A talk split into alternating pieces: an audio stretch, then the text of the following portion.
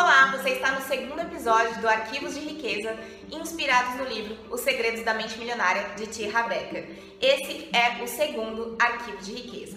Arquivo de Riqueza número 2. As pessoas ricas, ricas entram no jogo do dinheiro para ganhar. As pessoas de mentalidade pobre entram no jogo do dinheiro para não perder.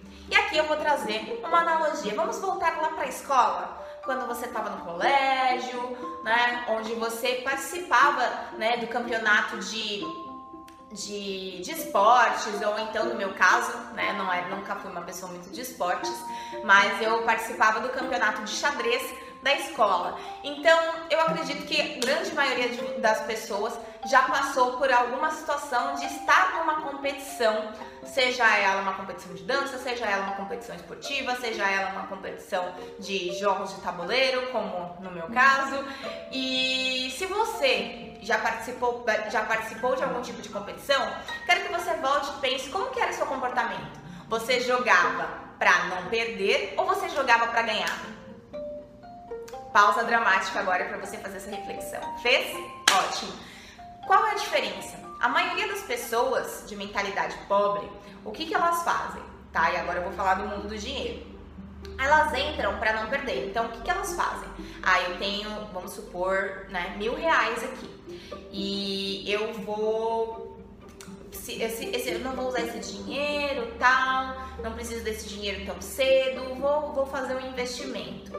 Ah, mas eu vou fazer, vou, vou deixar ele investido ali na poupança, por quê? Porque na poupança eu sei que eu consigo ter acesso a esse dinheiro rapidamente, né? Ele tá associado à minha conta do banco e, ok, se eu precisar dele eu consigo sacar ele rapidamente. As pessoas de mentalidade pobre, elas não se dão nem ao trabalho de buscar outras opções, de buscar outras alternativas. Por quê? Porque elas jogam para não perder. Ah, não, tá ali, tá perto, fácil, eu sei como acessar, não vou ter nenhum trabalho adicional, então eu vou lá e deixo meu dinheirinho na poupança. Vai render nada, mas eu não tô nem preocupado com isso porque eu tô jogando para não perder. Já as pessoas de mentalidade rica, o que, que elas fazem? Elas olham qual é a melhor opção de investimento para aqueles mesmos mil reais. Elas olham quais são os investimentos que elas terão a maior rentabilidade de acordo com o perfil de investimento delas. Talvez hoje você não faça nem ideia de qual é o seu perfil de investimento, porque talvez você nunca tenha se dado ao trabalho de fazer uma análise de perfil de investimento. Se você não fez isso, eu super recomendo que você faça. Você não vai pagar nada.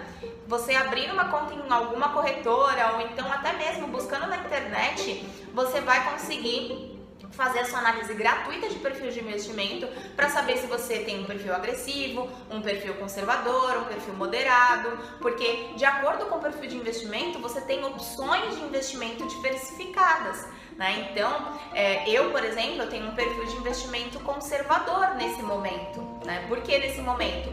Porque o perfil ele pode mudar à medida situação financeira que você se encontra muda, né? Então, quanto mais dinheiro você tem, mais, muito, as chances de você estar muito mais propenso a correr riscos são maiores. Então, você pode sair de um conservador para um é, perfil de risco alto, né? Então, tudo isso é uma coisa que você vai analisando conforme o tempo vai passando, você vai entendendo mais sobre investimentos, vai entendendo mais sobre dinheiro.